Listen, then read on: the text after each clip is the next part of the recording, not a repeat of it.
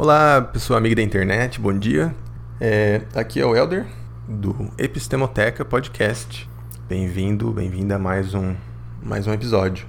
Hoje eu vou falar um, é, curtinho sobre um, uma parte muito bonita que eu achei do livro Cosmos, do Carl Sagan, que eu tô lendo agora, que é a, a parte que ele fala sobre a coragem do Kepler.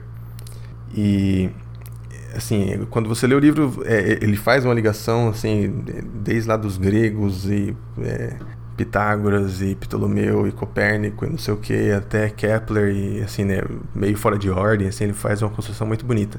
Mas a, a parte curta que eu queria é, ressaltar é essa a coragem de, de rejeitar a, a própria visão é, idealizada de um modelo, de uma teoria, em favor das observações.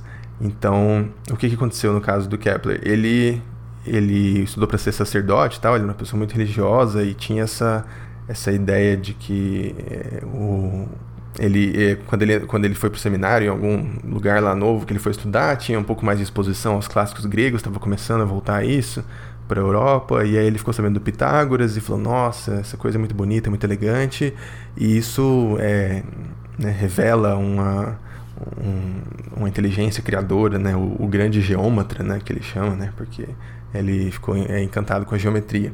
E, e nessa época já tinha, né? Galileu, Copérnico, heliocentrismo, mas o pessoal ainda achava que, que as órbitas eram circulares, e, mas não tinha é, uma descrição muito boa disso ainda. O que ele pensou depois de ler o, o, a obra do, do Pitágoras, acho que foi do Pitágoras, é, quando ele fala dos sólidos, né, do, dos sólidos perfeitos lá, os sólidos é, regulares, né, é, que são aqueles que são feitos com lados que são é, polígonos é, regulares também, né. Então um cubo são né, seis quadrados e aí tem tem um outro acima disso e são só cinco. Aí, o último é o dodecaedro, né. Inclusive tem uma história depois que ele fala do dodecaedro que é engraçado também. Mas ele ficou fascinado com esse negócio do, dos sólidos, e na época eles só conheciam seis planetas, incluindo a Terra, né? E aí, sei lá porque ele parece que em algum momento teve assim um, um grande lampejo, né? Um insight assim. E em geral, é, eu achei legal essa história porque em geral a gente fica sabendo desses lampejos como o acerto, né?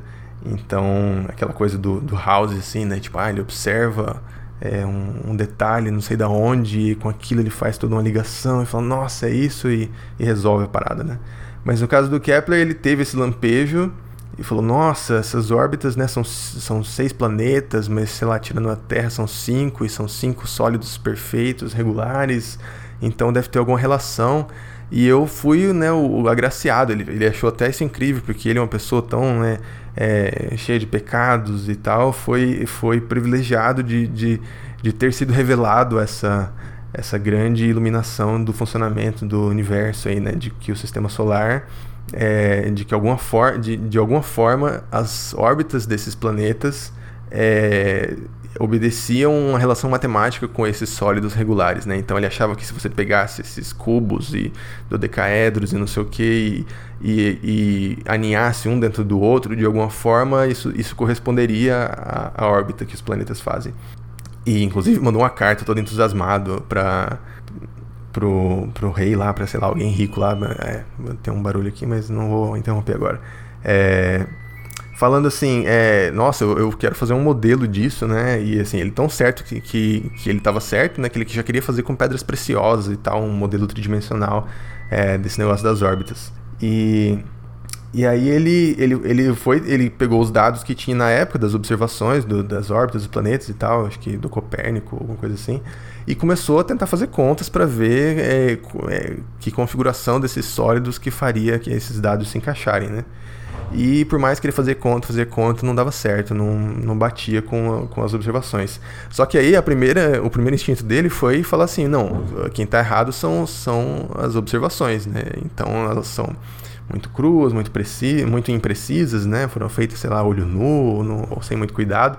Então a primeira hipótese dele de onde veio o erro foi dos dados e não do modelo dele, né? Então ele continuou por mais tempo tentando e, e foi atrás de observações melhores. E isso é, teve até algumas felizes coincidências, mas ele, ele, ele foi achar o, as observações que, confirmasse a hipótese dele, né? E não uma hipótese que confirmasse as observações. Mas aí ele foi atrás desse é, Tico, Tico Brahe, Tico alguma coisa, não lembro de cabeça agora. É, mas era um, um, um, cara, um astrônomo, um cara rico lá, que tinha os melhores instrumentos de observação e fazia observações as mais precisas e detalhadas e tal. E fez por muitos e muitos anos. Então era um, uma fonte de informação única que ele também não gostava de compartilhar com ninguém e ficava regulando. Mas aí o Kepler foi lá e ficou é, na orelha dele, foi trabalhando com ele aos poucos e ele só dava um pouquinho de cada vez os dados. Eu sei que no fim o cara morreu e passou os dados para ele. Ele falou: Nossa, agora eu vou, vou provar que eu tô certo. E tentou anos e anos e não conseguiu. Fez milhões de contas e tal. E aí ele, até que ele desistiu. Falou: É, tá bom. É, algum, tá errado esse negócio então dos sólidos perfeitos. E falou: Bom, é, vou, vou então na, no, no, negócio dos círculos que o pessoal já falava, né? E eles também falavam esse negócio dos círculos por um, um, um uma noção a priori, né? Um, meio que um preconceito é, idealizador de que é, os, as órbitas tinham que ser círculos, porque círculo é uma coisa perfeita, né? Mesma distância do centro, todos os pontos, é, os planetas se moveriam em um movimento é, uma, em velocidade né, constante. Então, assim, não vetorial na escalar, velocidade escalar constante. E é, então, e, inclusive um deles fala aqui, quer ver? É, o Copérnico, né, falou que, que que tinha que ser circular as órbitas dos planetas porque é, é, a mente estremece ante uma alternativa a esse conceito, porque seria indigno supor tal coisa numa criação concebida da melhor maneira possível, criação com C maiúsculo.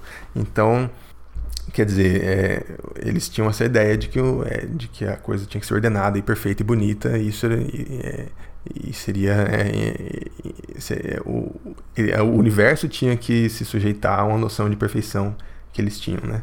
É, e aí ele também ficou mais um tempo tentando fazer esse negócio das órbitas circulares, não deu certo e calculava coisa de Marte, né? Marte dá uma, uma voltinha no céu assim, é, porque a órbita dele é mais elíptica, não sei o que. E aí também não batia e dava, dava uns erros lá.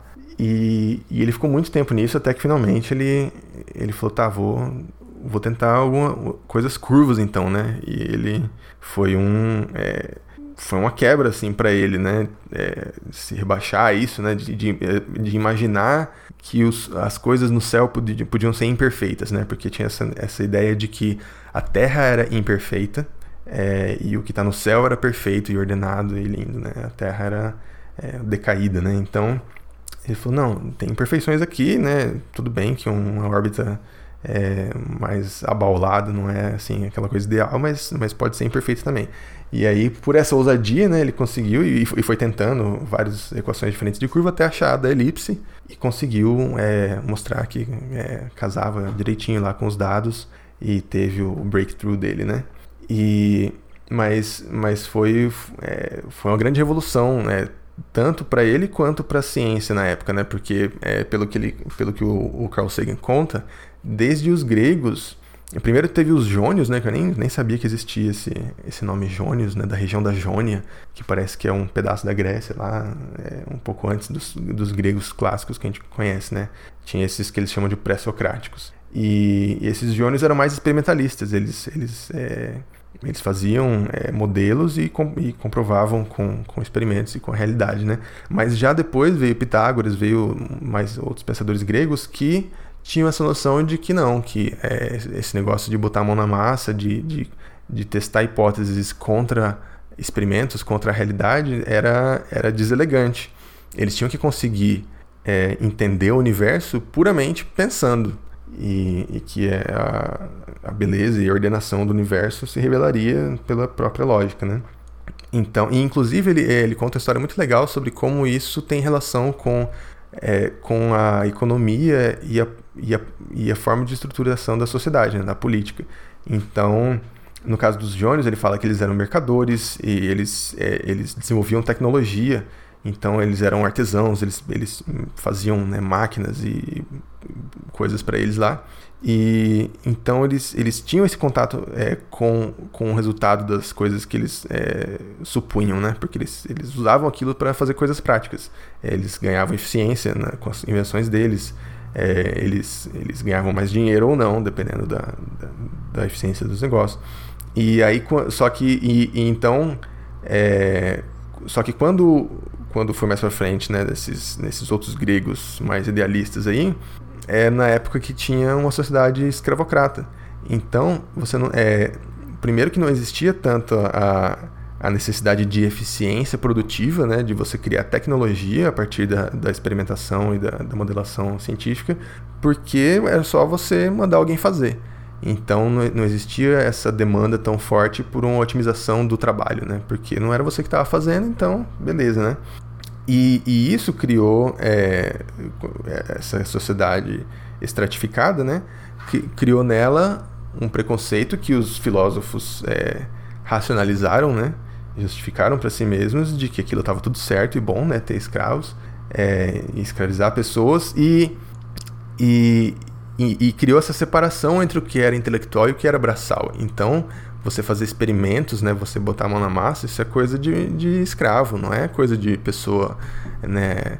Do, da, da, lógica, da, da, da razão, da, das coisas altas, né? Então tinha essa separação é, idealizada entre a mente e o corpo e entre o trabalho intelectual e o trabalho braçal. Então você não podia fazer experimentos para comprovar as coisas.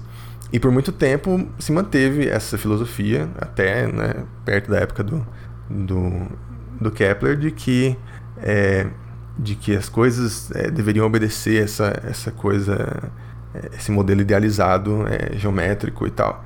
Então é, ele ele quebrou essas expectativas, falando, bom, é, não pude chegar muito longe com isso, então vamos, vamos baixar a bola um pouco e, e ver os dados e, e, tentar casar com eles. E aí o, o, o Carl Sagan fala uma coisa muito bonita, que, que na a lápide, né, o, o túmulo do, do Kepler, é, foi destruído lá durante uma guerra, não sei o quê. E então o Carl Sagan meio que inventa um, uma homenagem própria que ele escreveria em uma suposta lápide, né, se fosse refeita por o Kepler. E a frase que ele colocaria nessa lápide é, é que ele fala, né, se um marco fosse hoje erigido, nele se poderia ler em homenagem à sua coragem científica. Ele preferiu a dura verdade às suas mais caras ilusões. Quer dizer, isso é muito bonito, isso é, isso é, uma, é uma coisa é, bela da ciência que eu acho que, que precisa ser mais é, evidenciado também essa a beleza que é você mudar de ideia, você é, você observar né, o, as, as, previsões do que você modelou, ver se bate com a realidade ou não e, e, e mudar, se for o caso. Não se apegar né, e não se auto-enganar. Então, isso é muito louvável e, e, a gente ficar sabendo desses erros é muito é, importante para ver, pra ver é, que nem tudo é assim, sites geniais e, e sacadas, né, elegantes, né? Às vezes o que a gente acha que é feio acaba sendo o certo. Então, é, por mais que a gente é, se enamore das próprias ideias, é, no fim das contas, é o, o que vale é, é o que a gente consegue observar. E assim, eu até achei meio, né, depois que eu, que eu reli, né, na hora eu achei assim, nossa, que lindo, né? Ele preferiu a dura verdade às suas mais caras ilusões. É, dura para ele, né? Não é dura em absoluto, né? A realidade de que de que planetas é, têm órbitas elípticas não é particularmente dura ou, ou ruim ou feia, né? É, foi, foi relativa à percepção que o Kepler tinha do que seria bom, né? Mas não é em absoluto e, e, e, você saber como as coisas funcionam também é lindo, né? Que é uma coisa que o, o Dawkins também é, reforça bastante, né? Naquele livro é, sobre o, o arco-íris, né? Que os poetas na época do, do Newton é, ficaram, né? Alguns ficaram revoltados com Newton, né? Ah, ele explicou o arco-íris e tirou toda a poesia, tirou todo o encantamento, né? Das especulações mágicas que as pessoas, pessoas faziam sobre o que ele poderia ser, né? Mas não, é, é no funcionamento da, da, natureza existe uma, uma beleza é, maravilhosa também que, que, que é um deleite descobrir, né? Mesmo não, não batendo com as nossas especulações anteriores.